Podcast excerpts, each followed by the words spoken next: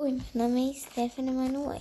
Hoje eu vou falar da história de Nani, que é a moça bonita. O autor dessa história é o Rogério Andrade Barbosa. É uma história de coragem e perseverança em busca do amor de Nani, que é a moça bonita. A história é baseada em um homem que queria a mão da filha do rei. Mas para isso ele tinha que saber o nome da filha dele.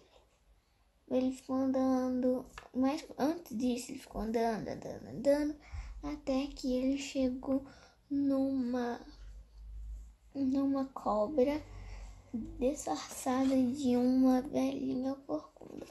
Mas para vocês saberem o resto da história, vocês vão ter que vocês vão ter que procurar o livro.